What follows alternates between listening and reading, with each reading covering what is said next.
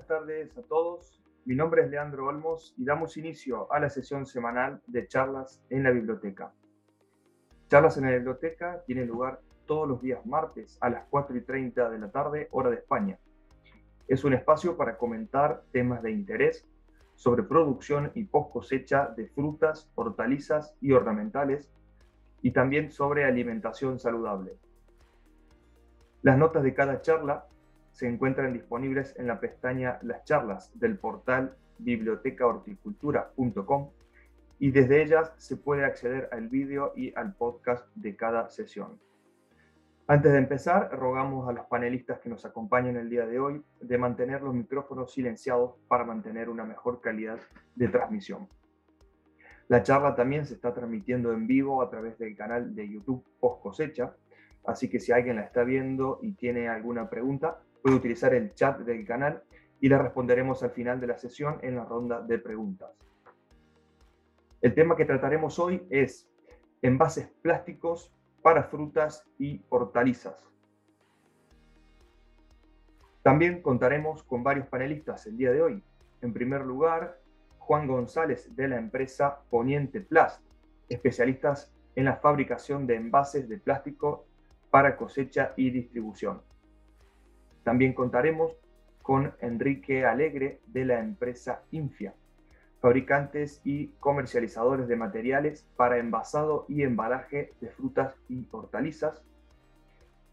Mario Mercadini de la empresa Sorma Group, fabricantes de maquinaria y embalaje para el sector de frutas y hortalizas. Miguel Ángel Dómene de Fundación Cajamar, un centro de investigación y apoyo para la difusión de resultados en agrosostenibilidad, alimentación, salud, bioeconomía y tecnología de invernaderos. Y también contaremos con eh, la presencia de María Teresa Miñana de la empresa Senalco. Senalco es una filial del grupo Auchan Internacional y se dedica a la compra y suministro de frutas y hortalizas en las diferentes empresas del grupo, ya sea en Europa como en África. Damos inicio a la charla con eh, nuestro moderador del día de hoy, el señor Pere Papasei, CEO del grupo editorial SP3 y especialista en divulgación periodística sobre el sector hortícola, innovación, producción y consumo, con más de 40 años de experiencia. Pere será el, moderador de la charla y empezará dando una breve introducción al tema que trataremos hoy. Bienvenido, Pere. Muchas gracias, Leandro. Eh, el tema de envases para frutas y hortalizas, en la web actual Frubec, una web de alimentación, alimentación saludable, donde participan empresas y gente de la sociedad, también en tecnología hortícola, que lo lleva Leandro, continuamente estamos viendo los últimos, yo diría que los últimos cinco años, estamos viendo una sociedad que está preocupada por los residuos de los plásticos. En Francia y en España, aproximadamente entre el 60 y el 70% de las frutas y verduras en nuestras tiendas, la gente las compra uh, las compra sin envasar, las compra en los graneles. Bien es verdad que cuando han cogido una fruta o una verdura, lo primero que hacen es ponerla en una bolsa de plástico e irla a medir, en, a, pesar en, en la caja de la tienda. Tan solo un 40%, aproximadamente un 40% de la fruta y verdura se vende envasada en España y en Francia. Esto significa que las frutas y hortalizas usan un 1% del total del plástico que se usa en alimentación para envasar cualquier tipo de alimento. Por tanto, eh, nosotros somos responsables de un 1% en el sector de la fruta y hortaliza de, eh, eh, del plástico que, que, que se queda como residuo en, las, eh, en la basura. ¿no? De todas maneras, el legislador ha escogido las frutas y verduras para cambiar, o sea, para mm, empezar a legislar y cambiar. En la fruta y verdura, en la industria hortícola, eh, sabemos adaptarnos y hay multitud de muestras los últimos años de la capacidad de adaptación que tienen los productores y tenemos una industria que es uh, pragmática y que no renuncia en absoluto a sostenibilidad. Las panelistas que, nos va, que van a intervenir hoy seguramente hablarán de reutilizar, de reducir y de reciclar. Y hablarán de la economía circular. Van a intervenir, uh, como ha explicado Leandro hace un, un momento, van a intervenir dos uh, expertos de la industria, un experto de, también de la industria del envasado uh, que está muy cerca de la producción, que está en este caso en Almería, la empresa Poniente Plus, que va a empezar la charla y después continuará y nos iremos directamente a la tienda y continuará una plataforma, plataforma del grupo Auchan, que está situada en Alicante, y nos explicará eh, las necesidades que, que, que, y las, los, los, problemas que les crean los, los, grandes cambios que se esperan en la distribución de fruta y verdura. Si te parece, eh, podemos empezar, Leandro, con la presentación de Juan González. Y... Sí, claro. Adelante, Juan. Bienvenido. Muchas gracias por la invitación, eh, Leandro Pérez, Alicia y el resto de contertulios. Eh, bueno, eh, represento a la empresa Polinteplas. Nosotros fabricamos eh, las cajas eh, que portan las frutas para recolección o para la distribución en la, en la inyección de plástico el, la mayor parte del plástico, bueno, la mayor no, todo el plástico que estamos utilizando, tanto polipropileno como polietileno de alta densidad, son reciclables en su 100%. Eh, hoy en día mmm, hay un gran porcentaje de estos materiales que se están, están reciclando y se están recuperando y están vueltos a ser incorporados en el proceso de inyección eh, con un nivel de, de, sostenibilidad, y me refiero a sostenibilidad en cuanto a la utilización de recursos extra bastante bajo, con lo cual contribuyen mucho a, a, la conservación del medio ambiente y a la no utilización de nuevos plásticos en, en la agricultura. Eh, nosotros estamos certificados en ISO 9001, en ISO 14001, que es la, la certificación medioambiental, y en la ISO 22000, que es la que certifica que nuestros procesos son aptos para estar en contacto nuestros productos con los alimentos.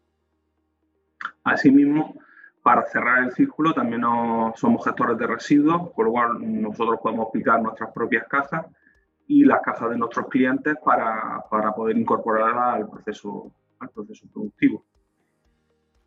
Tanto creemos en la economía circular eh, y la sostenibilidad que eh, somos socios fundadores de CAPEC, Caja y Palet en Economía Circular, que es una organización sin ánimo de lucro, que lo que quiere es hacer una implementación de, de un sistema integral de gestión para, para que las cajas eh, den la vuelta y, y, buscar un residuo lo más próximo al cero.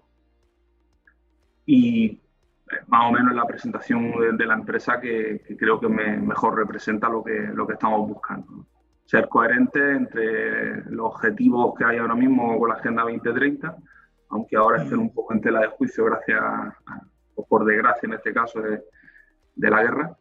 Pero bueno, la, la, apuesta es clara y meridiana y, y no cabe lugar a duda.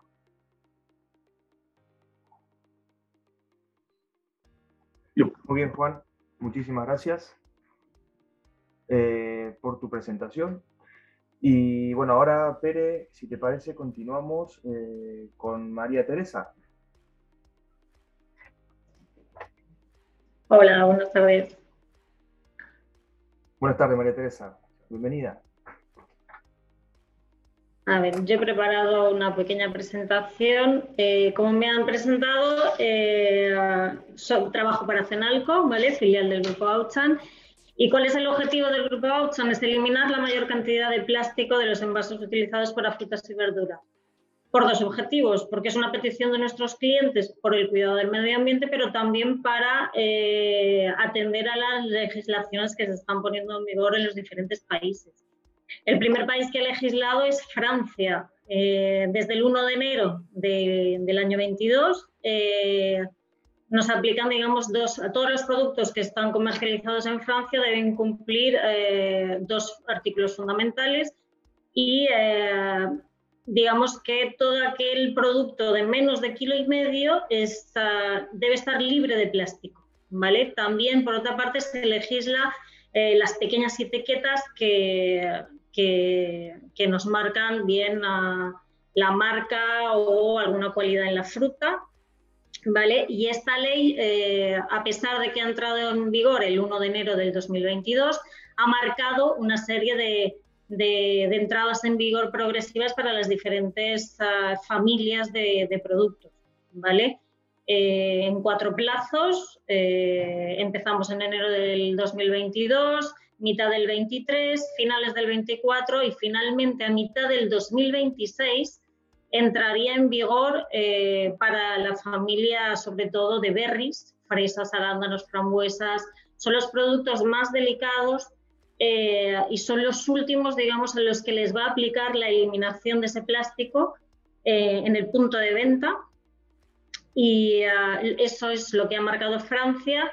En España estamos a la espera que en este segundo semestre se publiquen sobre todo dos leyes eh, un, real decreto en el que creemos que, será muy similar en Francia, al de Francia, ¿vale? Toda aquella, todo aquel producto, fruta verdura en fresco, de menos de kilo y medio, eh, debe estar libre de plástico.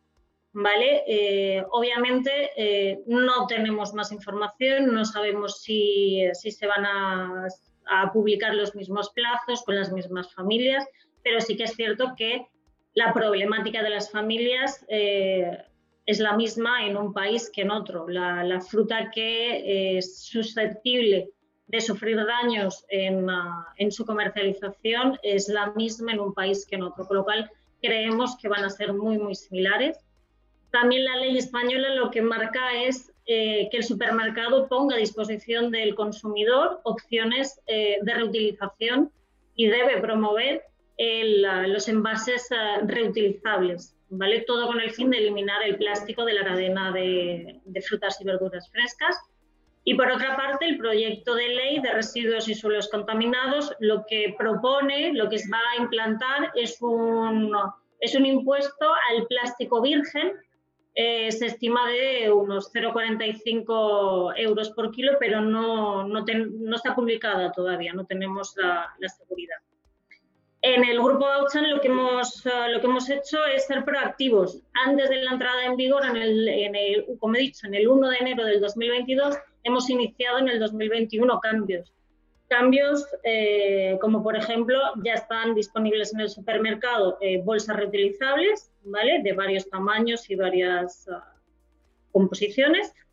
Y uno de los grandes cambios ha sido, por ejemplo, la eliminación más que eliminación ha sido en el 2021 disminución de la cantidad de plástico, por ejemplo, en los cítricos. Los cítricos estamos acostumbrados a unas mallas con unas grandes bandas y lo que hemos hecho es en aquellos productos de menos de 3 kilos disminuir eh, drásticamente su contenido, ¿vale? El área de, de, asa, digamos, de plástico y en aquellos productos que realmente no les afecta o no les va a afectar la ley, hemos disminuido eh, la cantidad.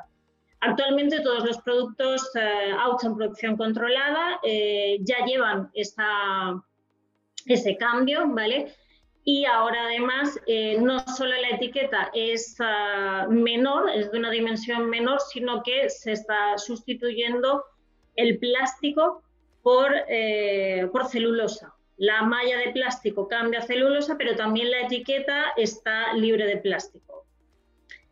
Eh, otros cambios que hemos hecho en productos eh, con, el fin de eliminar, pero por ejemplo, si en el cítrico que acabo de explicar, en el año 2021 hemos ahorrado unas 20 toneladas aproximadamente de, plástico, cambiando un formato completamente de plástico en, las uvas por una mezcla de barqueta de cartón por una tapa de plástico, hemos, eh, hemos ahorrado unas 8 toneladas de, plástico. En cuanto a la verdura, ha sido un poco, vamos recogiendo las mismas ideas, cambiamos mallas de plástico, eh, barquetas completamente de plástico, flow packs de plástico por mallas de celulosa, films que actualmente Flowpack eh, ya tenemos a disposición en el mercado que son libres de plástico, ¿vale?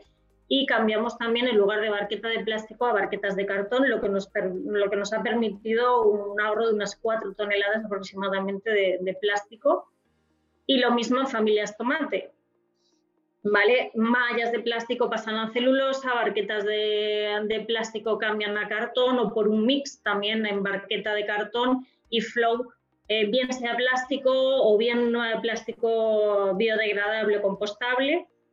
El, ahorro muy grande que se ha hecho es en la familia banana. Hemos pasado también de, de una bolsa que engloba la, la, mano de bananas a simplemente sustituirla por una cinta de plástico y estamos en vías de sustituirla por una, por una banda de, de papel, ¿vale? Con lo cual en banano, en el año 2021 hemos ahorrado un, total de unas 22 toneladas de plástico. En los nuevos productos de Auchan Producción Controlada, lo que estamos haciendo es ya que la creación sea sin plástico. Por ejemplo, nuestra cebolla dulce no contiene, su envase no contiene ningún plástico y la granada mollar de Elche tampoco, es una caja de cartón que no contiene plástico. Lo que hemos hecho con nuestros formatos de berries es eh, trabajar en la sustitución de lo que es el flow, las barquetas y, que, las barquetas y, los vasos que contienen el producto son de papel, son de cartón. Sin embargo, hemos trabajado los flows. Los flows pack actualmente eh, hemos cambiado el material y se ha conseguido una reducción de desde un 88% y un 92%. Y, por ejemplo, las tapaderas de, de nuestros arándanos eh, están, están compuestas por material ah, virgen y por material reciclado, lo que supone una eliminación o una disminución de, utilización del material virgen. Desde la entrada en vigor, eh, desde el 1 de enero del 2022, hemos potenciado todavía más el cambio de materiales por la entrada en vigor, como he dicho, eh, de la ley en Francia y ah, se, han, sustituido muchísimos más productos. Incluso eh, se ha llegado a la eliminación de algún, de algún material, eh, de algún envase que, ah, pues que nos habíamos acostumbrados a tener, como por ejemplo el pepino. ¿vale? Directamente se ha eliminado el, el envase y por el momento no estamos ah, teniendo problemas en la comercialización. Cambios que estamos implementando también, eh, flows packs que contienen cuatro piezas de fruta se cambian a barquetas de cartón con una, con una asa muy ergonómica y que son fáciles de, de coger y, de, y, de, meter en nuestro carro de la compra. Otras acciones también, estamos sustituyendo alveolos de plástico por alveolos de celulosa y a nivel logístico lo que se está teniendo es a la utilización de cajas de, reutilizables en lugar de cajas de un solo uso. En cuanto a las principales dificultades, eh, tenemos eh, que hay un incremento de precios en los materiales que no son plástico. Eh, la demanda de materiales por parte de nuestros proveedores es mayor que, la oferta que, pueden tener de, las empresas. a veces incluso ellos tienen que cambiar de materiales porque la ley nos lo, o nos lo exige ya o nos lo va a exigir, pero eso implica para ellos una, inversión en maquinaria. Pero también nos encontramos con que no hay materiales que sustituyan las propiedades que puede tener el plástico para, en aquellos productos con, una, con, una, con un contenido en humedad importante. Y uh, esas son las principales uh, acciones que hemos tenido y que hemos tomado en el grupo Auchan y en Cenalco para, para adecuarnos a, a la demanda de... Muchas gracias, María Teresa. Hemos aprendido ya entonces lo que, eh, lo que están demandando las, las, tiendas, lo que están demandando las cadenas de, de supermercados y las plataformas que organizan con las marcas de los supermercados. Ahora vemos por, por dónde va la demanda. Vamos a ver uh, a continuación dos ejemplos de industrias de proveedores de materiales de, de envasado. Vamos a empezar por, uh, por Sorma, por Sorma Group, por Mario Mercadini. Explícanos, Mario, qué cambios estáis haciendo en la maquinaria y en los materiales de vuestra empresa para uh, uh, participar en las demandas que, que, tienen las tiendas. Te escuchamos, Mario.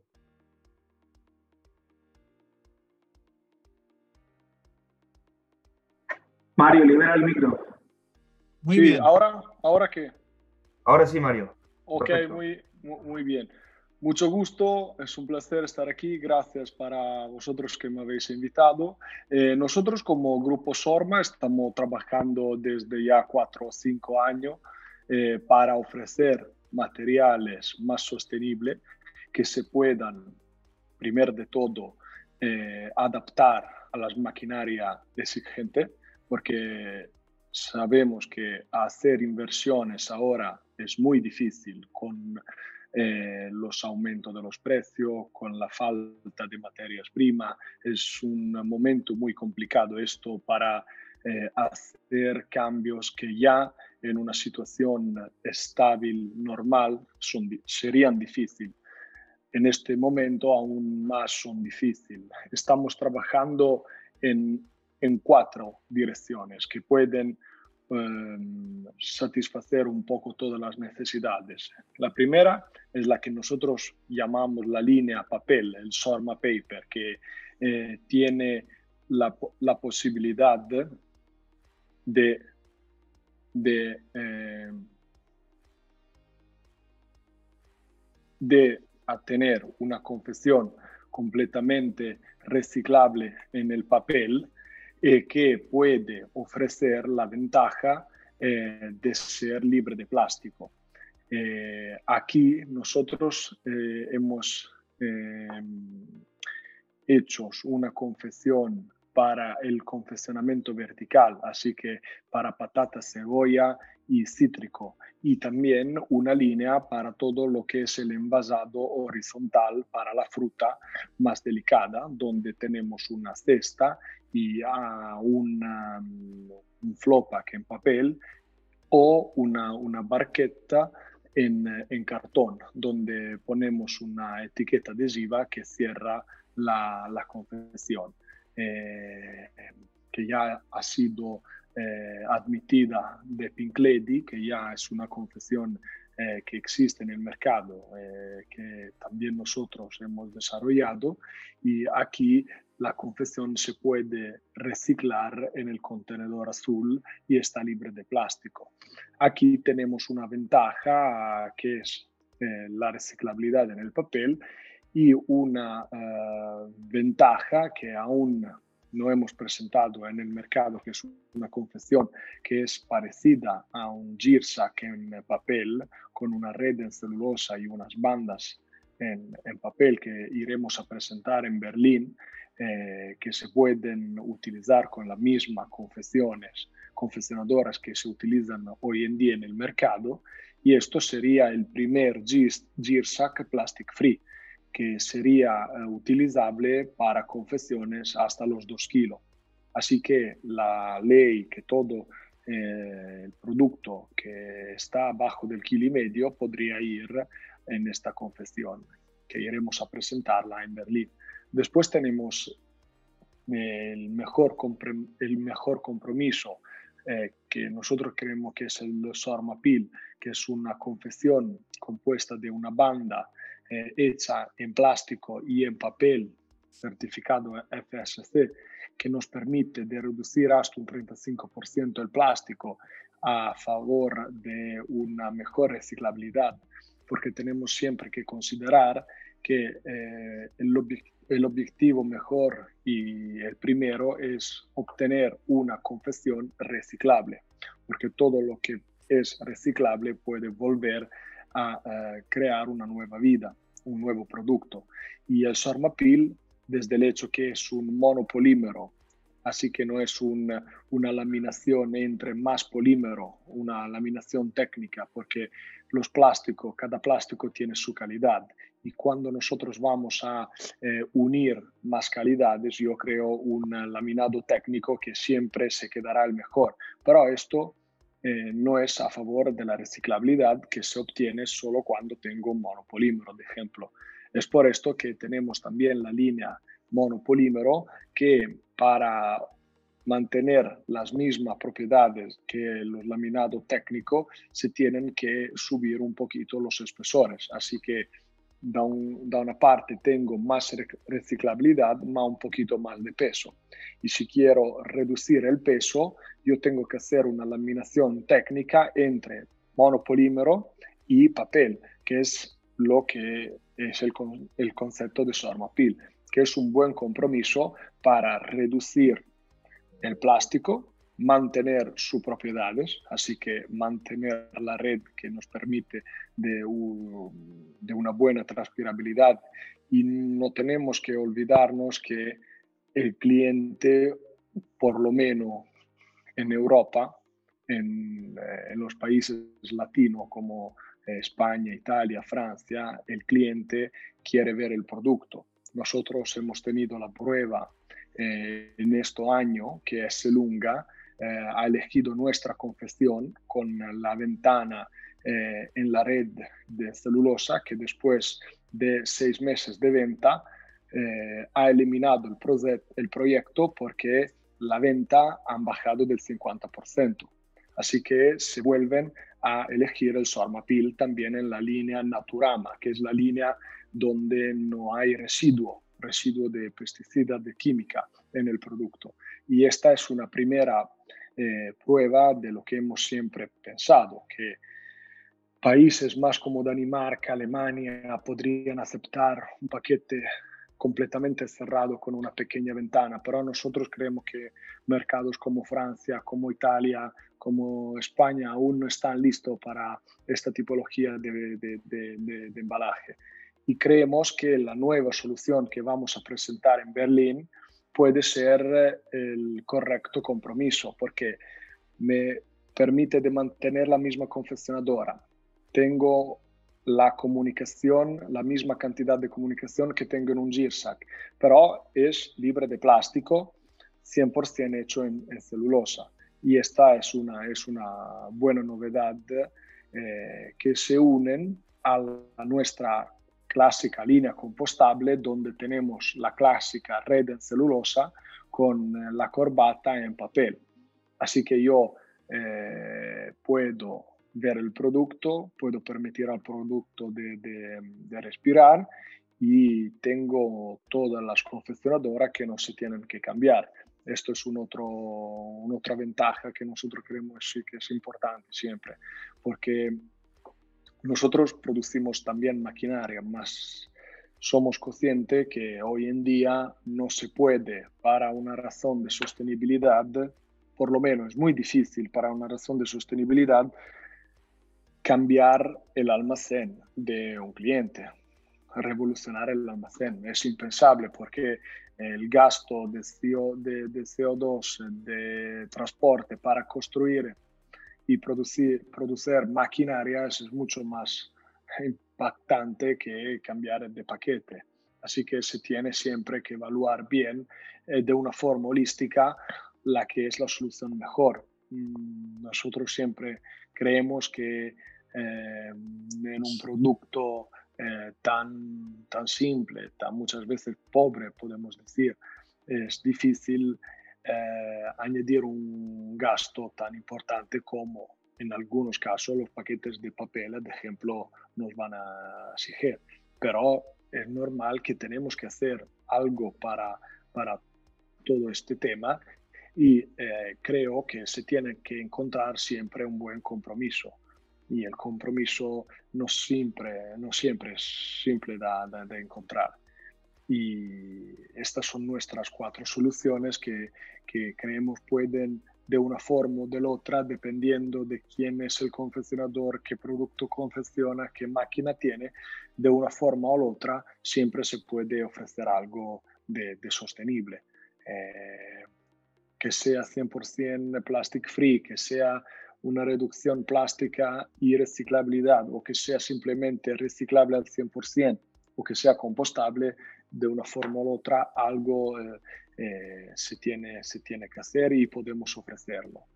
Y es muy difícil porque eh, no siempre otros materiales tienen las capacidades del plástico. como, como, decía María, no, no, es simple trobar un buen compromiso en algunos productos que exigen un mantenimiento de la humedad, porque nosotros hacemos también muchísimo plástico de Flowpack y en algunos productos no se podrá cambiar eh, la materia si no vamos en algo peor. Después tenemos que evaluar, evaluar si es peor tener un poco de plástico, ma conservar correctamente la fruta y hortaliza, o conservar de una manera peor la fruta y la hortaliza, pero no tener plástico. Después es eso, otro, otro tema que, que, se tendrá que, que afrontar, que, hablar. Esto es un poco nuestra idea y si tenéis duda o preguntas, eh, estoy aquí disponible para vosotros. Muchas gracias. Estupendo, Mario. De esto hablaremos al final. Ahora, a continuación, Enrique Alegre nos explicará el tema de las marquetas y los alveolos en, eh, están fabricando actualmente. Muchas gracias. Cuando quieras. Muchas gracias, Pere. Buenas tardes. Buenas, gracias por la oportunidad. Buenas tardes, amigos de España, Italia, Latinoamérica. En primer lugar, y permitirme, pido un favor, quería mostrar todo mi apoyo a Ucrania como país y a los ucranianos que están sufriendo esta pesadilla. Dicho esto, nosotros, India, somos una empresa que nos dedicamos a, las bandejas de plástico. Tenemos dos líneas de trabajo, el polipropileno y el 100% RP. 100% RP significa que el, el 100% del material proviene de reciclado de botellería y es 100% reciclable. Dicho esto, eh, vamos allá. Eh, perdonar que no he compartido. Dicho esto,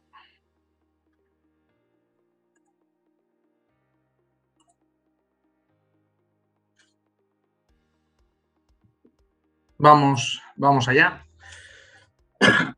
Yo quería entrar por otro sitio distinto y es hacer una referencia a cuál es la situación actual económica en España.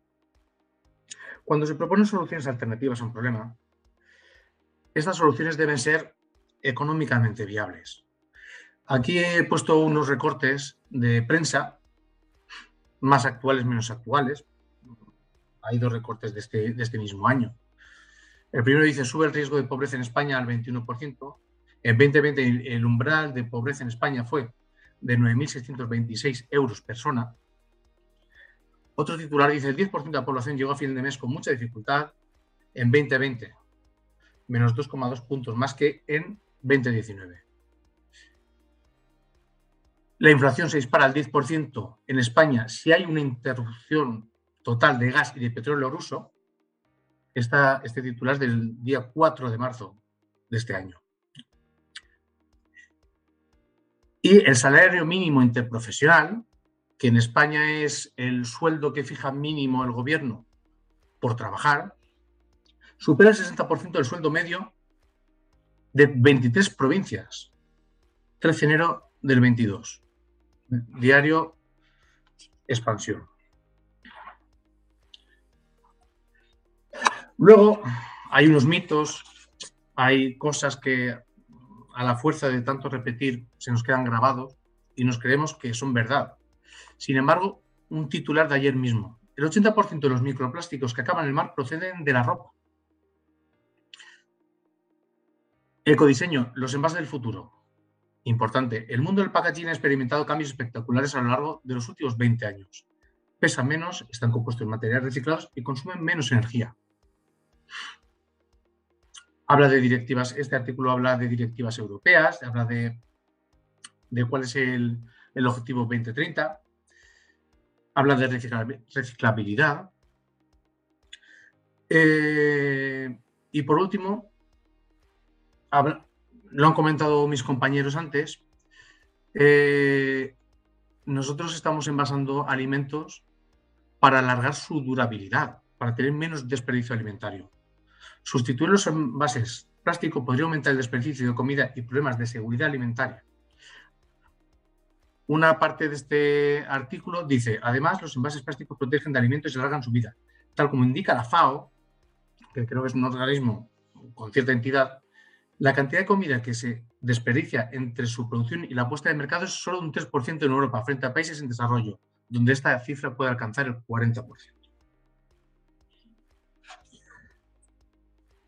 Entonces, nosotros desde mayo de 2018 apostamos por el 100% RP como apuesta sostenible, donde cerramos el círculo, donde obtenemos materia prima del contenedor amarillo y le damos una segunda vida. Y este plástico es infinitamente reciclable. El origen son botellas. Mm, ahora luego comentaré sobre la normativa que cumplimos. Nos obligan a que sean botellas de origen europeo, no podemos traer eh, botellería o residuos de botella de otros países, botellas de Coca-Cola, zumos, agua, etc, etc. Como curiosidad, la demanda de PET reciclado eh, de las embotelladoras hace que el precio del PET reciclado sea superior a la virgen. Hace unos... Nosotros empezamos en mayo de 2018. Fuimos pioneros. Ahora explicaré más adelante eh, por qué. ¿Qué es lo que tenemos nosotros que no pueden hacer los demás? Pero cada vez vemos más que empresas como Lanjarón, que es una embotelladora de agua española, pone su botella esta botella proviene 100% PET de otras botellas. ¿Qué pasa? Está aumentando la demanda y al final hace que, el PET virgen, a día de hoy, como acabo de comentar, sea más, más económico que el reciclado. Porque nosotros la materia prima que obtenemos es de lo que las familias tiran el contenedor amarillo. Luego, por otro lado, hoy en día no tienes el título, el certificado, no, eres nadie. Y la EPD, aquí nos evalúa, compara el rendimiento ambiental en relación con, el rendimiento en los costes productivos o los costes ambientales con 2018. Tenemos la certificación. Si pasamos adelante, aquí he querido marcar pues, varios puntos porque en INFIA consideramos y estamos defendiendo nuestra línea de trabajo, aparte del tema económico, para hacerlo viable, para no, no tener, digamos, que grandes diferencias de precio con un producto, siguiendo siendo sostenibles, importante, eh, también se ha comentado antes, la transparencia.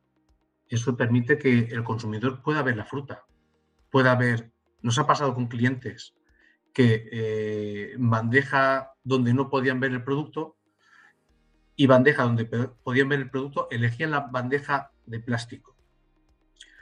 Por otro lado, la resistencia a la humedad. La conservación de la uva, por poner un ejemplo, se conserva a 0 grados y a una humedad relativa del 95%-100%. Es decir, a punto de saturación. En el momento que eso sale de cámara, se empaña el vaho, se impregna por todos lados. Eso es un foco de hongos como no se refrigere rápidamente, como no se seque rápidamente. Eh, de hecho, una de las patentes que tiene el grupo Infia es el F-Concept, es la perforación lateral en las cestas, que facilita una rápida evaporación de esa humedad. Eliminación de esa humedad, mejor dicho, perdón.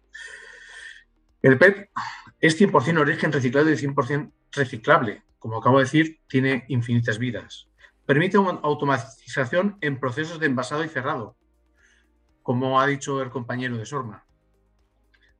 Puede estar en contacto con alimentos una vez reciclado y añadir en esta transparencia que no aparece pero facilita los tiempos de refrigeración.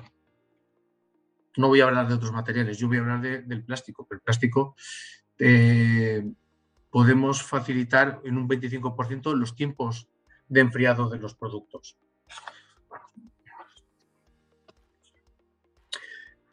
Y ahora, ¿por qué usa Infia un 100% y otras empresas de, envase plástico usan un 70 o un 80%? Pues aquí nosotros compramos la granza, como se ve en esta imagen. Esto es nuestra materia prima. Esta materia prima pasa por un descontaminador. Aunque la compramos limpia y clasificada en los separadores de las empresas que separan PET, que son externas, este descontaminador nos asegura que este PET que ha estado en un contenedor amarillo, ha estado en contacto con residuos, en planta nos aseguramos que ese PET reciclado pueda estar en contacto con alimento. ¿Qué hacen otras casas? Pues hacen una lámina, pueden poner un 60, 70, 80% de PET reciclado que da cuerpo a la lámina y un 40, 30, 20% de PET virgen, que es el PET que está en contacto con el alimento. Pero bueno, gracias a esta máquina nosotros somos capaces y somos pioneros en ese aspecto de tener el 100% de materia prima reciclada y vuelvo a decir reciclable, obteniendo finalmente pues toda esta cartera de productos. Entonces, el Super Cleaning Process que nosotros hemos bautizado, insisto, esta máquina, venimos de botellas, granza, hacemos la lámina y luego las cestas. Esto está avalado por la, por la EFSA, que es la European eh, Food Safety Authority, es eh, eh, la Fundación Europea para Sanidad Alimentaria, y por la FDA.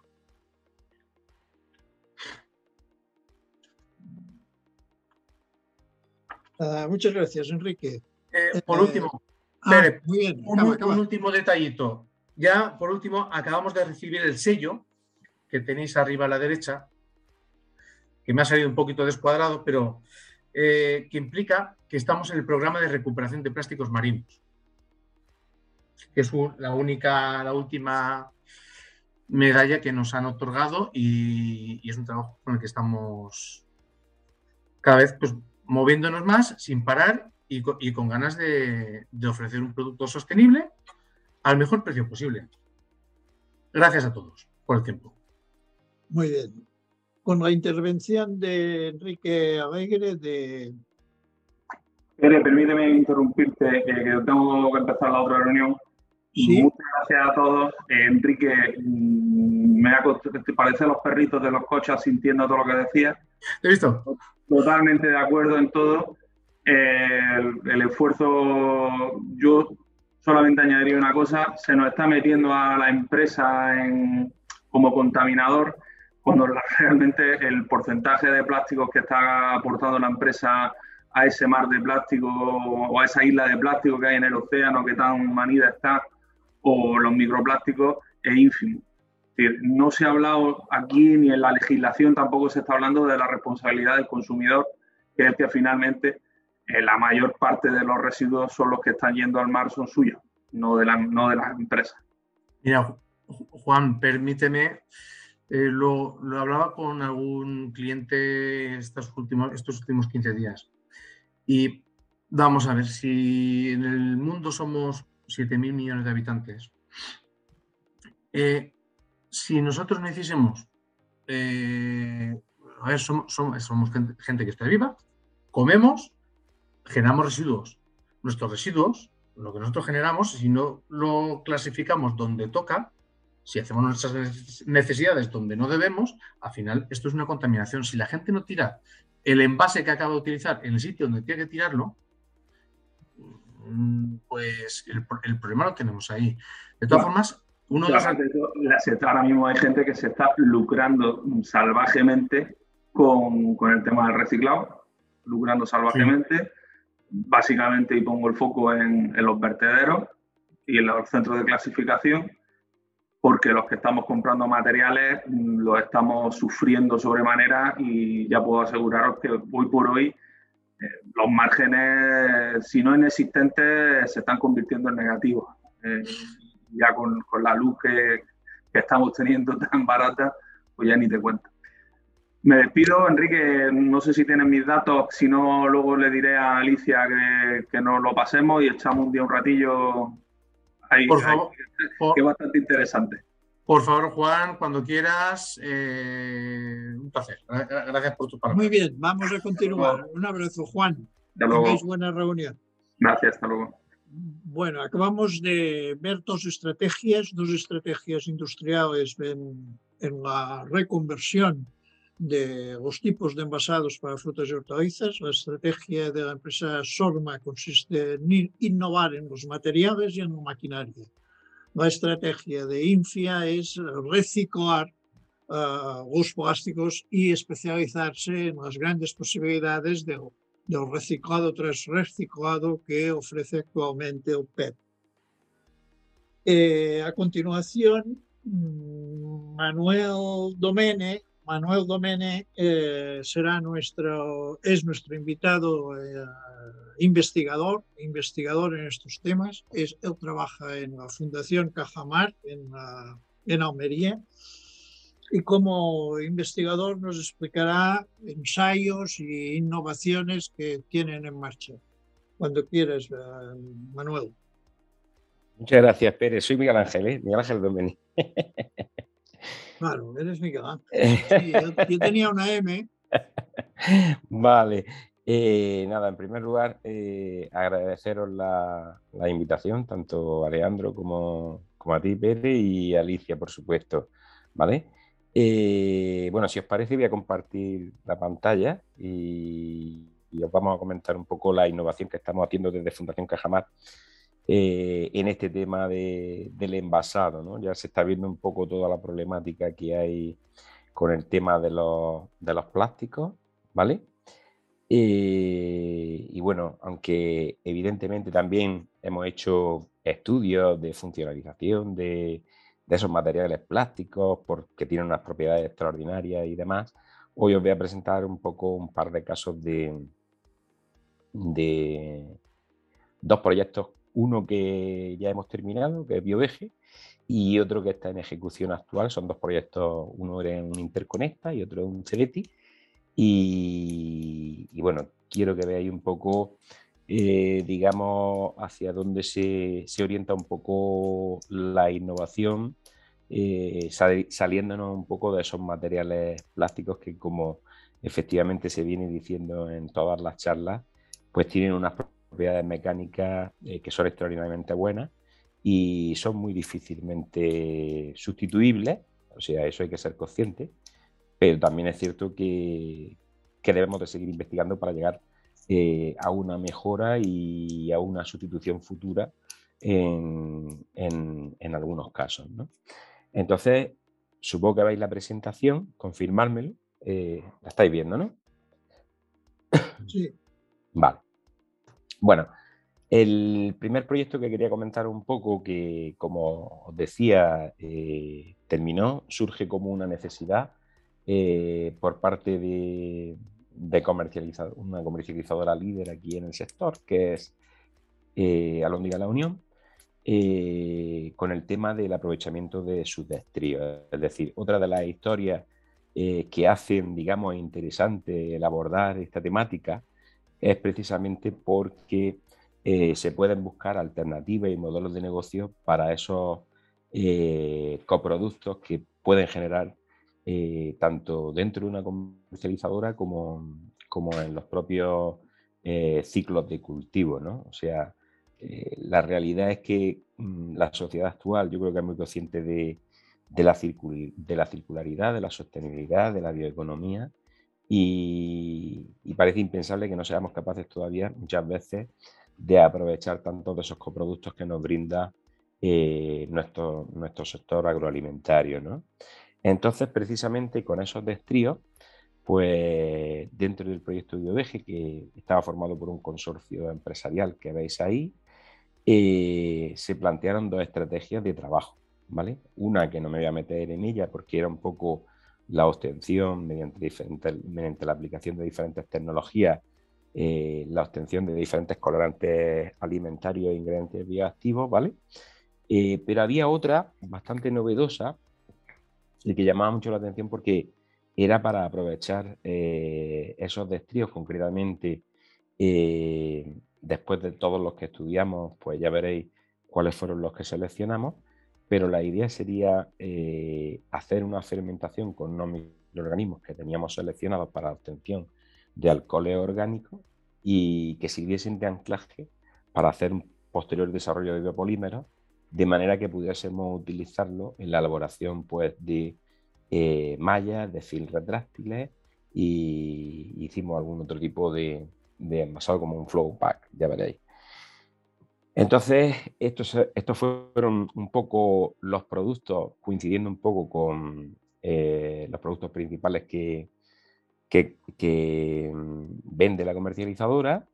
Y, de todos estos productos, pues uno, digamos que lo orientamos a la obtención de, de esa primera pata que os comentaba alimentaria, pero eh, otros, que eran los que fundamentalmente tenían un contenido de azúcar relativamente elevado, que en este caso fue melón y sandía, pues eh, fueron los que se utilizaron para, eh, mediante la aplicación de unos microorganismos que se patentaron, pues obtención de alcoholes orgánicos que sirvieron de anclaje y hacer la obtención de esos biopolímeros. Eh, ¿Cuál era el objetivo? Hombre, el objetivo era ambicioso, es decir, dentro de la propia comercializadora, dentro de su proceso de envasado, ¿vale? Pues sería obtener estos biopolímeros naturales, completamente naturales, no estaban funcionalizados, que ese es el siguiente paso que os voy a contar, ¿vale? Y, bueno, ahí veis el resultado. El resultado Evidentemente, como ya se ha puesto de manifiesto en algunas de las ponencias que se han dicho, pues que eh, muchas veces se necesita adaptación del proceso de fabricación eh, comercial, ¿vale? Porque intentamos hacer simulaciones y esas simulaciones pues no tenían en el producto final la calidad que podían tener eh, los materiales plásticos, por ejemplo, el fil retráctil plástico, ¿vale? Y luego además, pues teníamos otro problema, eh, cuando trabajamos con biopolímeros naturales, muchas veces es el tema de la opacidad, ¿no? El tema de la opacidad fue una característica eh, que por parte de la, comercialización, de la comercialización no se vio con buenos ojos porque evidentemente el producto no se llegaba a ver y eso evidentemente por parte del consumidor pues probablemente podía generar un rechazo. Pero lo cierto es que sí se llegaron a hacer eh, esos biopolímeros naturales a un coste elevado, que es otra de las problemáticas importantes. Es decir, en este momento, cuando se hizo este proyecto, que era bastante pionero y por eso recibió cinco premios de innovación, estamos hablando del 2015-2016, y, ahí las diferencias de precio eran bastante importantes. ¿De acuerdo? Pero eh, en la actualidad estamos en ejecución de, otro proyecto que es eh, que es un CDT colaborativo, donde participa otro consorcio de, empresas. Ahí estáis viendo como centros tecnológicos está, esta Fundación Camar, está Implas, y luego como empresas, pues estaría La Unión, está eh, Ecoplas también, ¿vale? Eh, y en este proyecto, que es como una continuación del anterior, eh, ya se intenta dar, digamos, un avance, y en eso estamos, eh, y es que para empezar, dejamos de, intentar hacer un proceso fermentativo para la obtención de biopolímeros naturales por el tema del coste, pero ahora sí que tenemos materiales alternativos, home compost, que son eh, o se comercializan a un precio eh, que no es relativamente tan alto y que pueden ser o pueden llegar a ser más competitivos. Por lo que habéis comentado, efectivamente, y venís diciendo que estoy totalmente de acuerdo con vosotros, perdón, eh, que esto se ha movido, a ver, aquí. Por lo que habéis comentado, efectivamente, el tema del plástico por sus propiedades mecánicas eh, y características, su efecto barrera, genera un alargamiento de vida útil bastante importante, pero otra de las estrategias de trabajo que, además implementamos dentro de estos materiales eh, compostables alternativos al plástico para el packaging, pues es su funcionalización, ¿vale? Y su funcionalización a partir además del aprovechamiento eh, de otro tipo de, coproductos eh, que obtendríamos dentro de, la propia comercializadora. En este caso estamos hablando de eh, coproductos o subproductos procedentes del cultivo del chirimoyo y del aguacate. Entonces, ¿qué es lo que estamos haciendo básicamente con este tipo de productos? Y el pimiento, perdón, que se me había olvidado. Pues estamos viendo un poco ya tenemos avanzada la fase de selección y extracción de esos aditivos, estamos haciendo caracterizaciones, estamos haciendo validaciones funcionales y luego lo que estamos haciendo es incorporarlo eh, a la matriz polimérica y tendríamos de esa manera eh, pues nuevos biopolímeros eh, funcionales donde la idea básica pues es el alargamiento de la vida útil de los productos por ese efecto funcional que presenta eh, esos aditivados que se agregan dentro de la matriz polimérica. ¿Vale? La idea final luego sería, evidentemente, pasar a la obtención de prototipos, que lo podemos hacer perfectamente porque trabajamos con el consorcio y hay una empresa que se dedica a la fabricación de estos materiales. Eh, y luego, finalmente, pues la validación funcional y degradación en suelo, que eso también es otra de las problemáticas eh, también bastante importantes con este tipo de material. Es decir, muchas veces se dice que es compostable, pero luego realmente el periodo de tiempo eh, para que se produzca esa degradación o esa biodegradación en un medio, pues no tiene nada que ver con el que realmente se anuncia, ¿no? Y entonces estamos trabajando en ello. El tema es que mm, básicamente a través del proyecto, pues lo que queremos hacer es eh, desarrollar envases compostables que estén basados en films y malla eh, fundamentalmente con propiedades antimicrobianas, antifúngicas y antigerminativas, eh, al incluir en la matriz del polímero los aditivos funcionales obtenidos con la fracción de interés de los subproductos de pimiento, chirimoya y aguacate, como decía. Y ahí estáis viendo un poquito, pues ya material que hemos obtenido dentro o en el marco del proyecto, una vez que ya hemos hecho las extracciones eh, de esos compuestos funcionalizados y agregados dentro de la matriz polimérica y las dosis o las concentraciones de, uso. ¿De acuerdo? La idea es muy sencilla, es decir, efectivamente, eh, muchas veces las propiedades, las propiedades mecánicas de estos materiales eh, no son tan buenas como las del plástico, aunque realmente cada vez se van aproximando más y la idea es pues que en un futuro podamos tener eh, alternativas que, digamos, cohabiten con ese plástico o si normativamente nos exigen una reducción del mismo, pues tener algún tipo de alternativa aplicable que tenga validez eh, a nivel comercial, siempre y cuando tengamos que utilizar un determinado tipo de packaging eh, aprovechando este tipo de materiales. Y bueno, ese sería un poquito eh, los proyectos que os quería comentar, porque como he dicho, es una temática que hemos estudiado eh, históricamente y en el tema del envasado plástico igual, es decir, empezamos haciendo funcionalización de ese envasado, pero últimamente estamos trabajando más en la alternativa ante posibles normativas reductoras eh, de ese plástico, como comentaba la ponente anterior. O sea que, esa es la idea. Muchísimas gracias. Muy bien, suerte Miguel Ángel con nuestro trabajo. Os iremos siguiendo y divulgando los avances que vayáis eh, obteniendo. Eh, si os parece, en el debate entre las personas que hemos intervenido en esta charla sobre el futuro de los envases en frutas y hortalizas, y yo tengo una pregunta, pero después, eh, si queréis, entre vosotros también podemos eh, intervenir haciéndonos preguntas unos a otros. Yo tengo una pregunta inicial Ah, para María Teresa Miñana, que representa en, este, en esta charla, o que es una plataforma de suministro a, los, a, las tiendas. Entiendo de, en su charla que nos ha presentado cosas que, que ya, ya están ah, practicando en sus tiendas y unas tienen más éxito y otras ah, quizá lo tienen en menor, en menor medida. Pero la pregunta vendría porque en España somos el principal proveedor, somos la industria principal proveedora de frutas y hortalizas en fresco a 250 millones de personas. Por tanto, la, pregunta que se me ocurre para María Teresa es decir, con estos dos o tres o cinco años que lleváis con, con creando innovación en la tienda con materiales más sostenibles, la pregunta es, ¿lo haremos bien?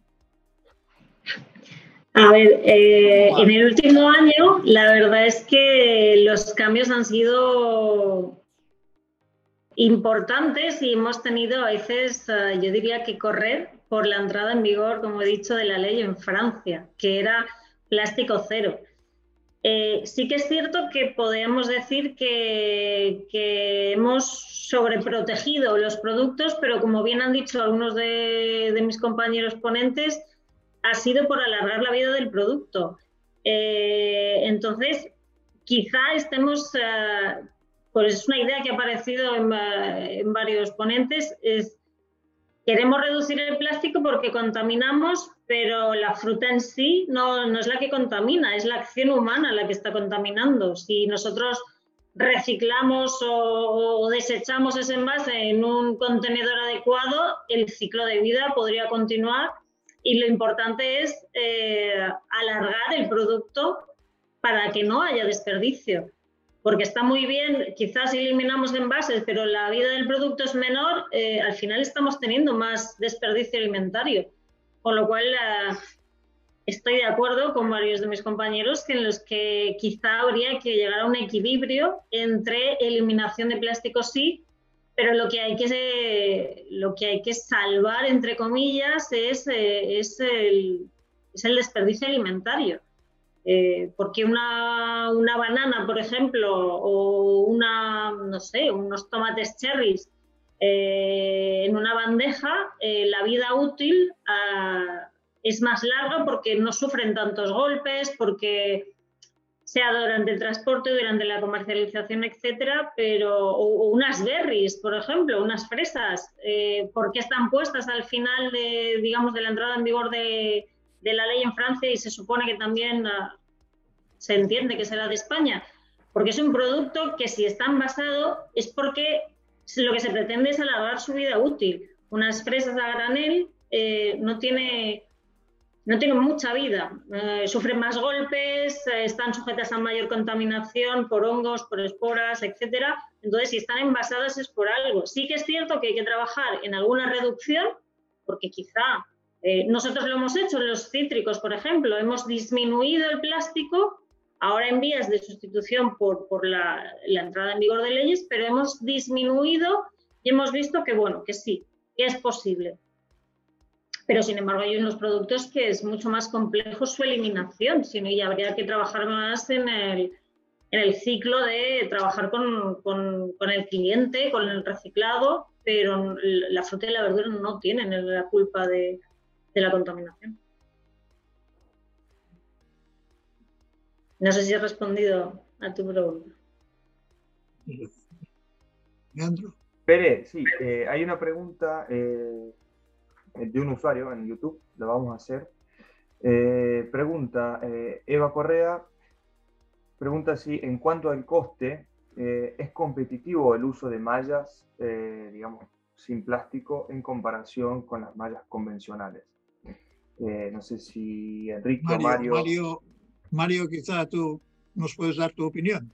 Tienes el micrófono silenciado. Sí, sí, sí. Hola, yo puedo responder tranquilamente. Eh, malafortunadamente, la red de celulosa cuesta más o menos cinco, entre 5 y 6 veces respecto a eh, la del plástico tradicional.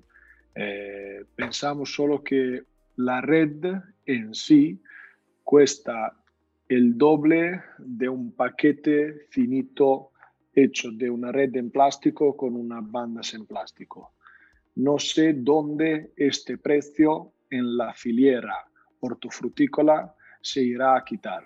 porque de toda forma alguien va a pagar esto gasto. Y no siempre son las personas que deberían y muchas veces son como, como muchas veces pasa lo más débil y no sé si esto es muy correcto para la filiera de todo, de todo el sistema hortofrutícola eh, europeo y mundial. Pero sí, es mucho más cara. Muy bien, muchas gracias Mario por la, por la respuesta. Y también, bueno, esta, esta chica está felicitando a Miguel Ángel por, eh, dice bueno, que la funcionalidad es un valor añadido, así que te felicita por tu ponencia también, Miguel Ángel. ¿Más preguntas? ¿O otra intervención? Alicia, ¿tú tienes alguna pregunta? Sí, eh, pero a mí me gustaría, algo que ha quedado un poco, me gustaría comentar dos o tres noticias que hemos elegido del portal Post Cosechas, ¿eh? que han quedado un poco traspapeladas y creo que vale la pena comentarlas, inclusive por si alguno de los ponentes quiere hacer algún comentario. Sí, creo que de alguna manera son, son noticias que, cuyos tipos de soluciones se han comentado. Bueno, la primera, la que nos ha puesto Leandro en la pantalla, habla de EcoGiro, que es un envase de celulosa. Esta es una noticia que en Pocosecha se publicó el 24 de enero. Y bueno, explica eso, que atendiendo a la demanda de la sociedad de un mundo con menos plástico, Giro lanza un nuevo envase con una malla compuesta de 100% de hilos de celulosa.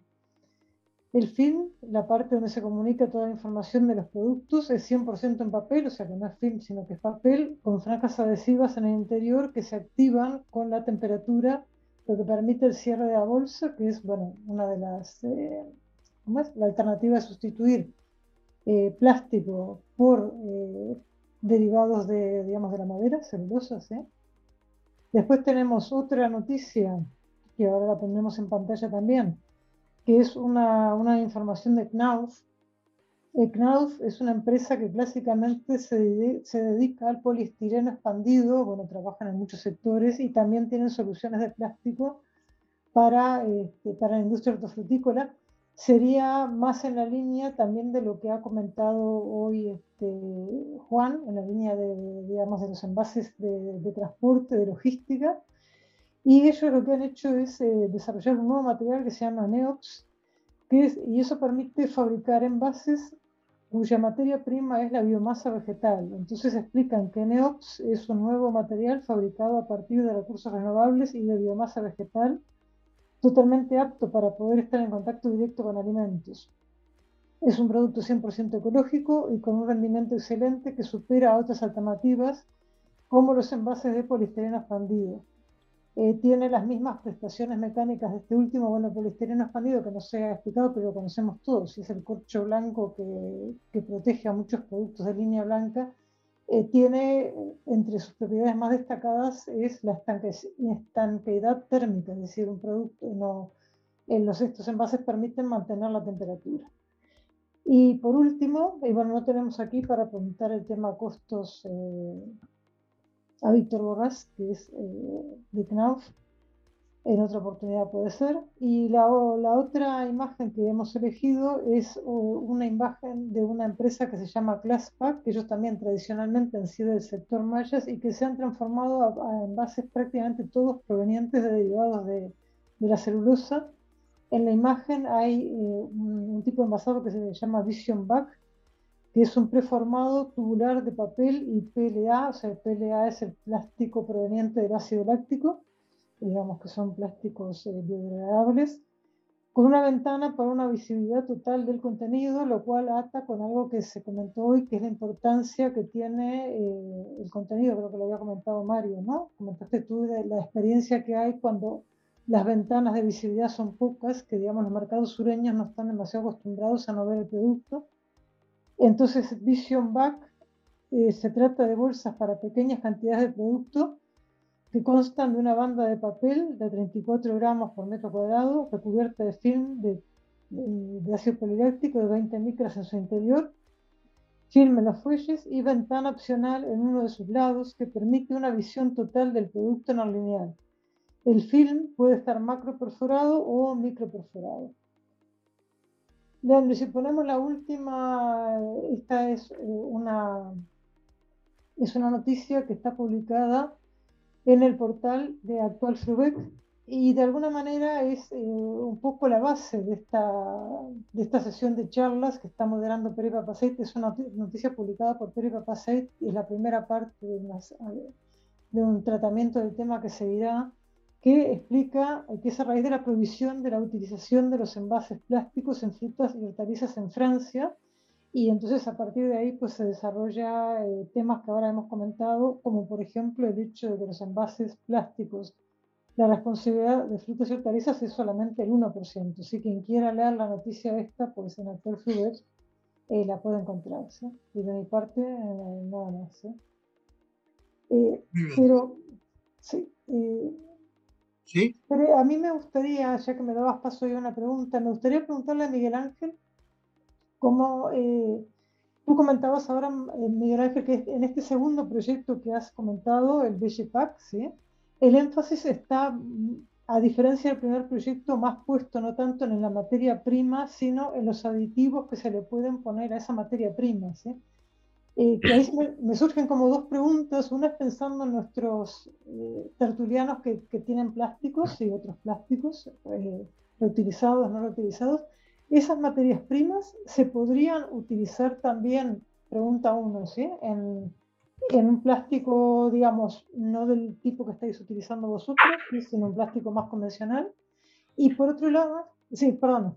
No, no, no, si quieres, si quieres termina, perdona, termina si quieres. y simplemente saber del proyecto, de la primera, de la primera parte del proyecto, un poco cuál ha sido la experiencia con el correo de los años. Es decir, eh, digamos que es eh, la idea es eh, el aprovechamiento integral de sus productos de diferentes tipos de cultivos porque sabemos que tienen unos compuestos que son fitoquímicos con, una funcionalidad extraordinaria muchas veces frente a determinado tipo de microorganismos, ya sean hongos, ya sean bacterias, eh, tienen también propiedades germicidas, como habéis visto, incluso insecticidas. Entonces, claro que este, este tipo de, de, materias primas ya se ha aprovechado eh, con anterioridad en el plástico y, se incluía, como os comenté, eh, hicimos para algunas empresas eh, ya packaging, doypack, flowpack, ya funcionalizados con, material plástico con este tipo de, componentes. ¿vale? yo pienso que puede ser una alternativa bastante interesante precisamente para paliar en, la medida de lo posible eh, lo, que, lo que se está comentando aquí y que estoy totalmente de acuerdo con todos los, ponentes. Y es que estamos hablando de un material que ahora mismo en la actualidad eh, muchas veces no es sustituible porque tenemos otro tipo de materiales alternativos, pero no con ese tipo de propiedades tan interesantes de efecto barrera eh, para hacer una conservación, para alargar vida útil del alimento eh, y eso lo podemos paliar en parte precisamente mejorando un poco el formulado final de este, de este tipo de materiales alternativos. Y la única forma de, de poder hacerlo, bajo mi punto de vista, eh, es su funcionalización. Y en el, en el tema plástico se hace perfectísimamente. De hecho, nosotros aquí tenemos ensayos, ya no, no solamente estoy hablando de un packaging, sino de una cubierta plástica eh, de, un, de, un, invernadero, para que hagáis una idea, y ese, ese material plástico está funcionalizado precisamente para ejercer de efecto barrera frente a determinado tipo de plagas, que ya sabéis que es una de las problemáticas que más, más importantes dentro del sector. ¿no? O sea que sí. Es un plástico como un polietileno que tiene un aditivo. Y me una, una última pregunta. Eh, digamos, no, hay muchos ensayos en los cuales se utilizan productos naturales pero resulta que confieren aromas o raros, ¿sí? No, bueno, raros para lo que se espera, ¿sí? ¿Qué pasa con estos productos? Totalmente correcto. Es decir, la clave de todo esto, eh, vamos a ver, está en, la no interferencia organoléptica, eh, digamos, que pueda tener ese producto, por supuestísimo, de momento que haya eh, cualquier tipo de interferencia organoléptica, evidentemente estamos poniendo un pool de, de evaluación de calidad del producto Y de lo que se trata es precisamente de buscar otro tipo de, compuestos, que en eso es lo que estamos, procedentes de otro tipo de cultivos, saliéndonos un poco de lo característico que tradicionalmente ha sido determinado tipo de aceites esenciales que tienen un efecto microcida muy potente, pero que generan una interferencia organoléptica bastante importante. Entonces, buscando ese otro tipo de compuestos que, eh, que, sean a lo mejor compuestos también que, tengan cierta volatilidad, pero no tengan ese, esa aromaticidad que mm, simplemente la dan una determinada composición química que tenga la molécula, pues evidentemente estaremos dando en el clavo y estaremos haciendo un producto que eh, no interfiere organolépticamente con el producto. Pero luego también es muy importante eh, que no genere una toxicidad o una citotoxicidad en el medio ambiente. Y esa es otra de las cosas que, por supuesto, vamos a evaluar y estamos evaluando. Es decir, eh, ser conscientes de que cuando se produzca una biodegradación de esos materiales, pues no generen ningún tipo de, contaminación medioambiental, ni generen efectos citotóxicos en plantas, ni generen efectos fitotóxicos en, seres vivos. ¿vale? Tenéis para entretenerlos, ¿no? Mm. Sí. Perdón, pero puedo, eh, yo tengo una pregunta para Mario, ¿sí? Bueno, que me parece, eh, digo, me parece muy interesante, Mario, la, que todos los y a ver, creo que a un productor que se le pida que cambie la forma de envasado, ¿no? porque el supermercado quiere otro producto, el supermercado, ¿no? atendiendo las demandas de lo, que nos ha comentado eh, Maites, ¿eh? ya supone un, eh, digamos, supone un esfuerzo, ¿no? El, el, tener que cambiar el tipo de envase. Me parece muy importante lo que has dicho tú, los esfuerzos que hacéis para que se puedan utilizar envases materiales, ¿eh? más eh, sostenibles, más amistosos con el medio ambiente, pero utilizando las mismas máquinas, ¿no? Eso se logra eh, siempre eh, o se logra a veces, ¿cómo funciona? No, dependiendo. Es claro que si el cliente pretende de utilizar la máquina vieja que tienen 20 años, que no tienen la nueva tecnología, es un poco una utopía. Pero si, por ejemplo, las máquinas que desde cuatro o cinco años hemos lanzado en el mercado, esta ya está lista para las nuevas tipologías de materiales o aún algunos casos máquina más uh, vieja, pueden tener también siete, ocho años. Esto es un punto importante. Y el otro punto importante es elegir correctamente el tipo de empacado dependiendo del producto y de lo que se quiere hacer. Eh, para el medio ambiente, esto es claro.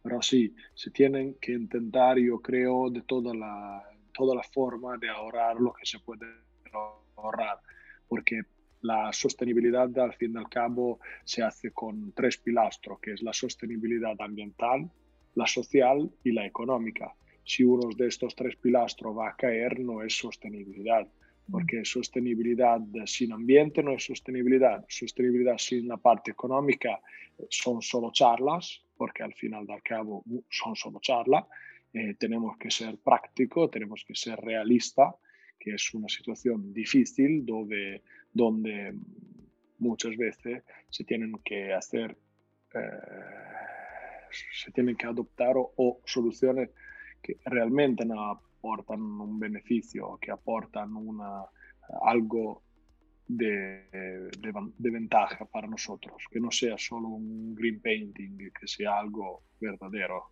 Esto lo creemos mucho. No, muy bien. Aparte, te confieso que en tu charla me enteré de muchos materiales que tenéis que no sabías.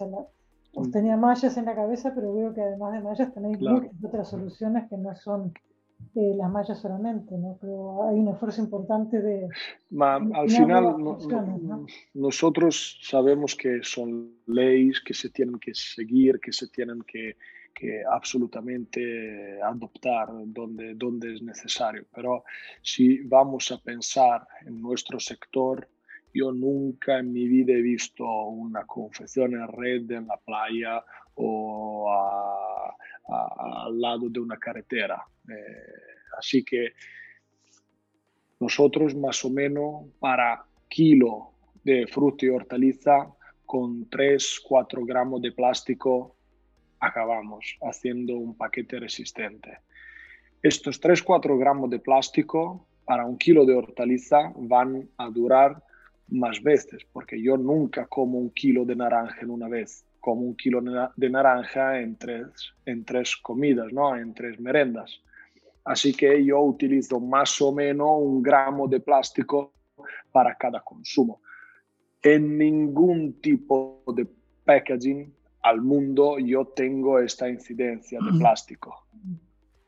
Esto está claro y se tienen que aclarar porque ir a reducir algo que ya no está casi es impensable e imposible. Tenemos que ir a quitar el plástico donde hay una masa crítica importante. Es la cosa más inteligente que yo he oído hoy es decir, reducimos lo más posible, desde una banda con ancho 140 a alguna banda ancho 88, porque al final si yo también quito la banda y yo he hecho un esfuerzo muy grande para cultivar, no sé, la naranja de Sicilia, que es el tarocco, que se cultiva en manera difícil, y yo después no puedo transmitir este valor añadido porque el cliente no lo ha leído en el paquete, yo no he cumplido mi misión. Mi misión es hacer un producto bueno que pueda ser apreciado eh, del consumidor. Si al final el consumidor no puede apreciar el valor añadido, porque no lo he podido escribir en el paquete, yo he hecho un error. Esto es mi punto de vista, porque al final queremos, queremos todo sin dar nada. Muchas veces pasa esto, queremos muchas más cosas, pero da, en Italia se dice la coperta es corta, que significa que eh, la, la, cubierta es corta o te descubre los pies y te cubre la cara o el contrario. Es difícil hoy en día hacer algo que va a satisfacer todas las necesidades. Y, se tiene que pensarlo bien porque al final eh, algunas maniobras al final del cabo van a costar mucho más. Es un otro ejemplo, es Elunga. Elunga para un año ha hecho mitad de la venta y esa ninguno se la va a dar otra vez. Él ha mm. perdido esa ganancia.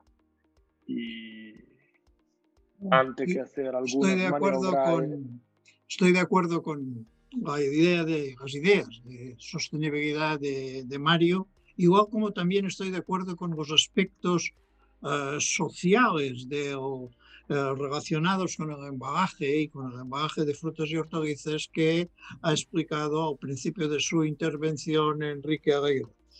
Los fabricantes de, de envases, de envases para alimentación, eh, explican que los envases eh, deben ser cómodos, deben servir para comunicarse con, con el consumidor.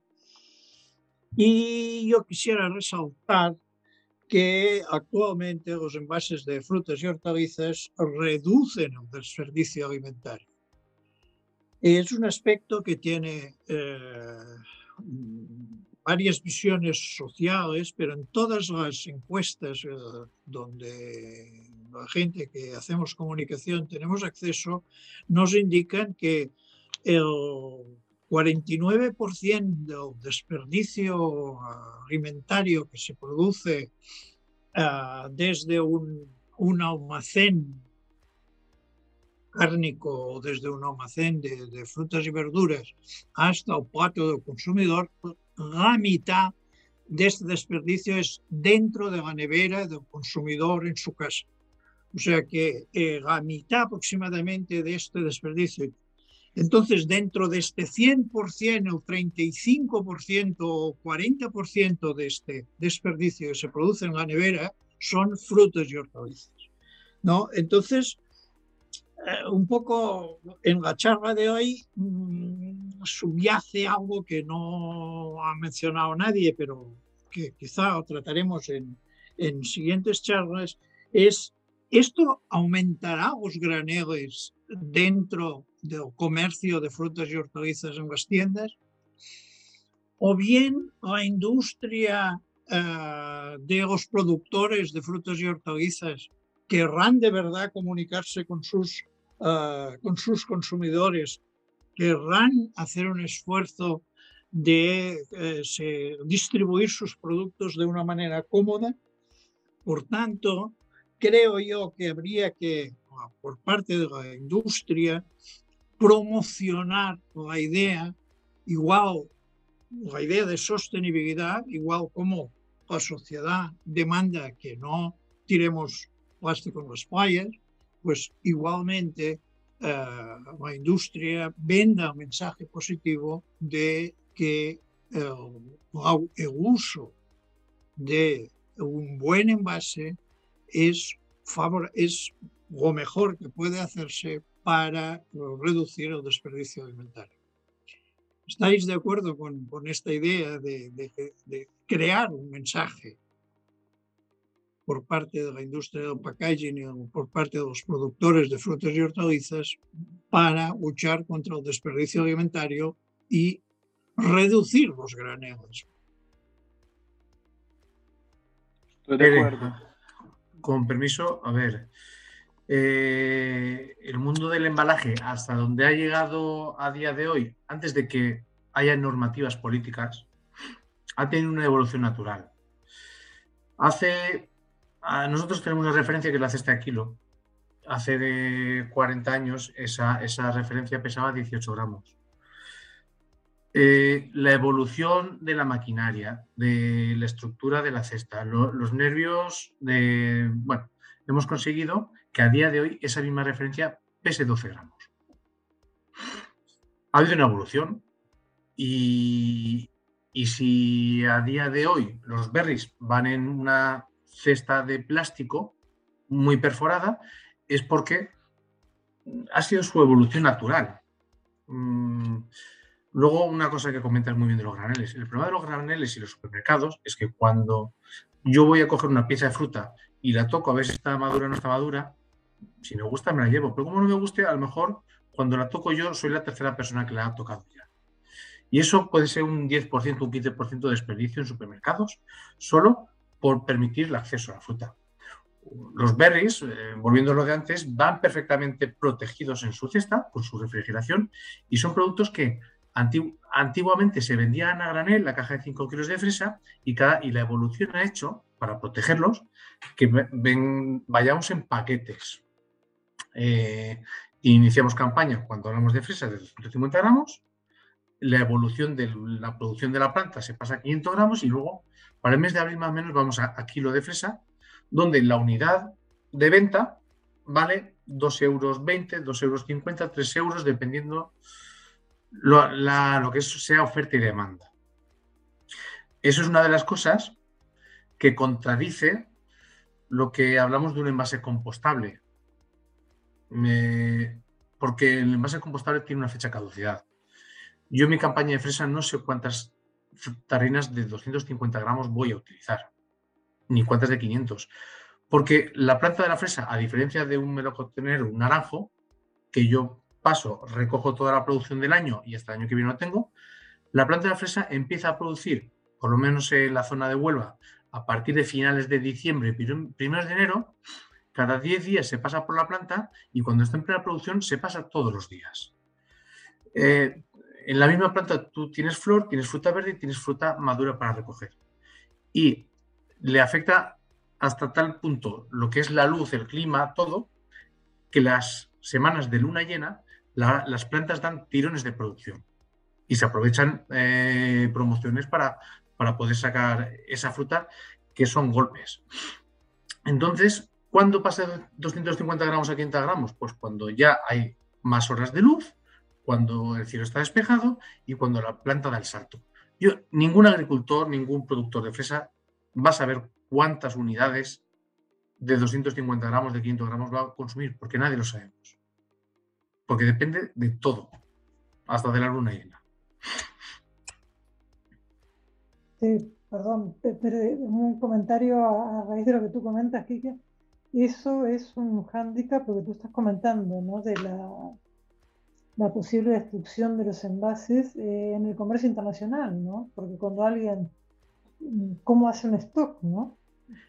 Claro, estamos hablando de que nosotros tenemos muchos millones de envases de stock para dar servicio porque estamos trabajando con productos vivos que están eh, en la intemperie. Mm, no, no, sabemos mm, lo, que va a pasar y, y, una de las primeras cosas que aprendemos todos en este sector es que ninguna campaña se parece a la anterior ni a ninguna de las otras anteriores. Todas son totalmente distintas. El caso de la fresa es muy, muy fragante porque, porque es un, cultivo muy curioso y que además mueve mucho volumen. Pero el problema de ciertos envases es que mm, tienen fecha caducidad. Mm. Y, una campaña, y no estamos trabajando, tenemos muy pocos clientes que trabajen los 12 meses del año. Realmente somos gente que vamos por campaña y vamos cambiando de campaña en campaña, de, de campaña en campaña, de zona a zona, y intentando hacer pues un trabajo un poquito de equivocarnos lo mínimo posible para poder dar servicio a todos. Sí, sí, pero indudablemente es un cambio de, es un, eh, digamos, un, algo más a, evaluar, ¿no? El hecho de que los materiales biodegradables no te permiten el mismo tipo de manejo que se podía tener antes. Además, perdón, perdón Alicia, además que su conservación debe ser a temperatura y una, una humedad controladas. Y, los almacenes de envases es la parte, muchas veces es el techado del almacén. Lo quieres una parte un poquito separada por si el almacén de frutas se prende fuego, que se prenda fuego lejos, no, no lo quieres cerca del almacén de confección. Sí, sí, pero es algo que a veces no tenemos en cuenta, que es un cambio en el chip del manejo. ¿no? A mí me gustaría preguntarle a, a Maite, ¿Qué experiencia tenéis en un supermercado cuando se cambia el envase? Porque bueno, ya han mostrado que estáis haciendo eh, muchos esfuerzos en, adaptación, en adelantarse y en adaptación a la normativa. ¿El consumidor lo percibe? ¿Cuál es la reacción? Bueno, yo la, la, recepción de, yo no estoy en el supermercado, ¿vale? No, no, no puedo dar datos, pero sí que es cierto, por ejemplo, que, algunos factores, algún factor que ha dicho Enrique, eh, sí que es cierto. O sea, por una parte se han, se han puesto envases por facilidad de compra, eh, pasa rápido, porque hoy en día todo el mundo tenemos prisa, pasa rápido, coges tus tomates, tus naranjas, las metes en el, en el carro de la compra. Eh, sí que es cierto que pasando a granel, eh, pues hay o puede haber un mayor desperdicio alimentario, porque además a todo el mundo nos gusta tocar el producto y el producto viene de una planta y siempre hay una naranja un poco quizá más dura, una más blanda, pero las dos están, conformes para, consumir. Eh, lo dicho, o sea, no tengo datos, pero sí que es cierto que, hay clientes eh, cada vez más que, sí que buscan esa diferenciación.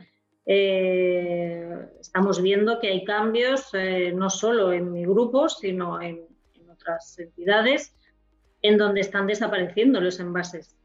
Pero eh, sí que es cierto que ahora lo que habrá que recabar es el porcentaje de desperdicio debido a esa eliminación.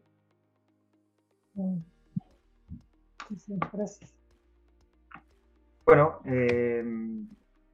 yo quisiera hacer una, pregunta y ya si no hay más preguntas luego haremos el cierre de la, de la sesión de hoy.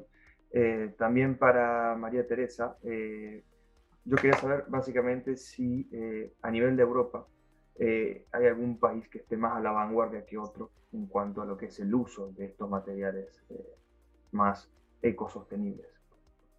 A ver, pues obviamente ah, dentro del grupo Outsan, en nuestros países de destino, eh, Francia en este momento eh, es por ley. Eh, nos tenemos que adaptar a todos los productos destinados al mercado francés, tienen que cumplir con la ley. Y no me quiero equivocar, pero Polonia ha realizado muchísimos cambios en el último año y creo que, ya te digo, no, no, no, hay una ley publicada, sin embargo, creo, que es, creo que es Polonia que ha hecho muchísimos cambios y que nos piden más. Eh, como digo, yo he presentado muchos cambios que se han hecho en España y no tenemos ley publicada, pero ya vamos camino porque nos lo pide el consumidor, pero también porque va a venir. Y, ah, pero Polonia está en el mismo caso que España, o sea, ha, cambiado muchísimos, ah, muchísimos packaging y además en, en, una gama también muy especial, que, que no olvidemos que el, el producto bio.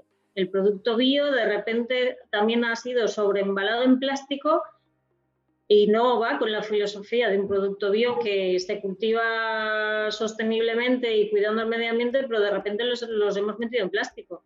Entonces, el grupo de, de, la producción bio en aquellos países que no tienen normativa implementada de cero plásticos se está cambiando para que haya una compenetración y una coherencia entre la producción del producto y la exposición en venta.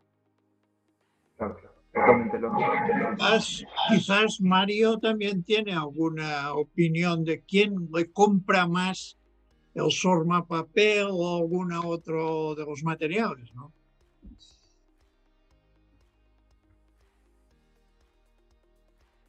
Yo hasta ahora he visto mucha, mucha pregunta, mucha demanda, mucho querer, poco, pocas finalización. Haces oferta, mucha presión al principio, pero al final, cuando no son obligados desde las cadenas, casi ninguno hace algo. Así que yo he visto una atención, eh, la mayor atención desde el mercado francés, eh, por creo el tema de la ley.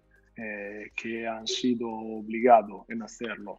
Ma he visto también eh, que cuando en el momento de la necesidad se requería un, un envase en papel y por el tema COVID no había materias primas de papel, el plástico iba bien igual. Así que siempre es un poquito eh, lo hago porque lo tengo que hacer. Esta es la impresión general que estamos viviendo, no porque la gente cree realmente en esto, porque yo sé claramente que también los responsables de las cadenas eh, eh, saben que no, no, no, se están dirigiendo para algo más sostenible, se están dirigiendo en una dirección que al consumidor final gusta más, porque de barriga cree que es más sostenible.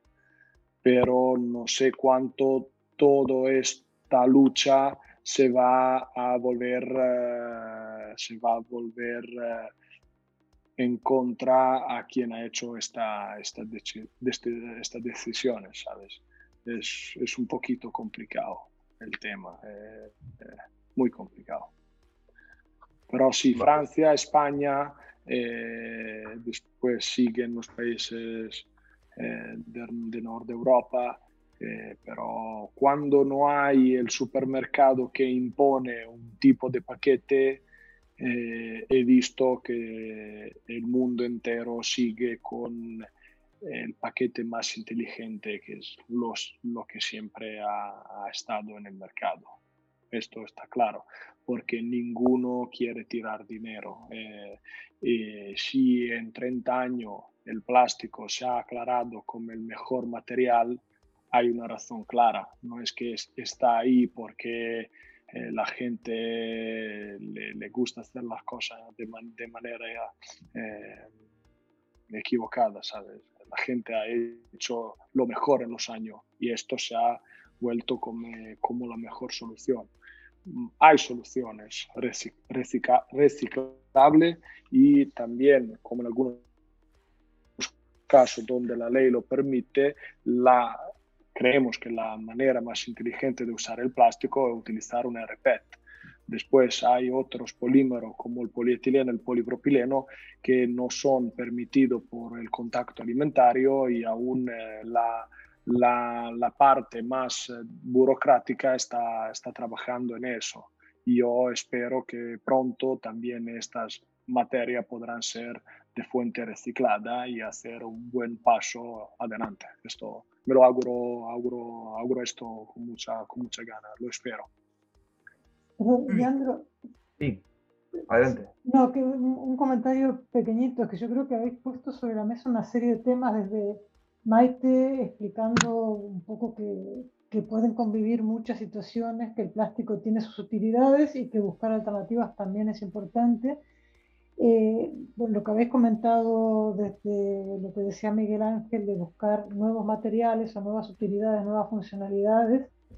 Y creo que en la línea de los que sois fabricantes de, utilizáis básicamente plástico reciclado ¿no? o, alternativas, Enrique comentó algo interesante bueno, muchas cosas interesantes, pero me refiero en particular a la iniciativa esta de la recogida de plásticos del mar. Es decir, eh, no, no hay por qué dejar de utilizar las cosas, simplemente hay que utilizarlas bien, ¿no? O sea, es un cuchillo, un cuchillo puede ser buenísimo o malísimo, pero todos utilizamos cuchillos, no vamos a prohibir los cuchillos porque alguien ha hecho un uso malo del cuchillo. Entonces creo que esto, bueno, prácticamente lo simplemente lo mencionaste, ¿no? Que estáis en una iniciativa de recogida de plásticos del mar eh, que me imagino que su arma puede estar en cosas parecidas, ¿verdad?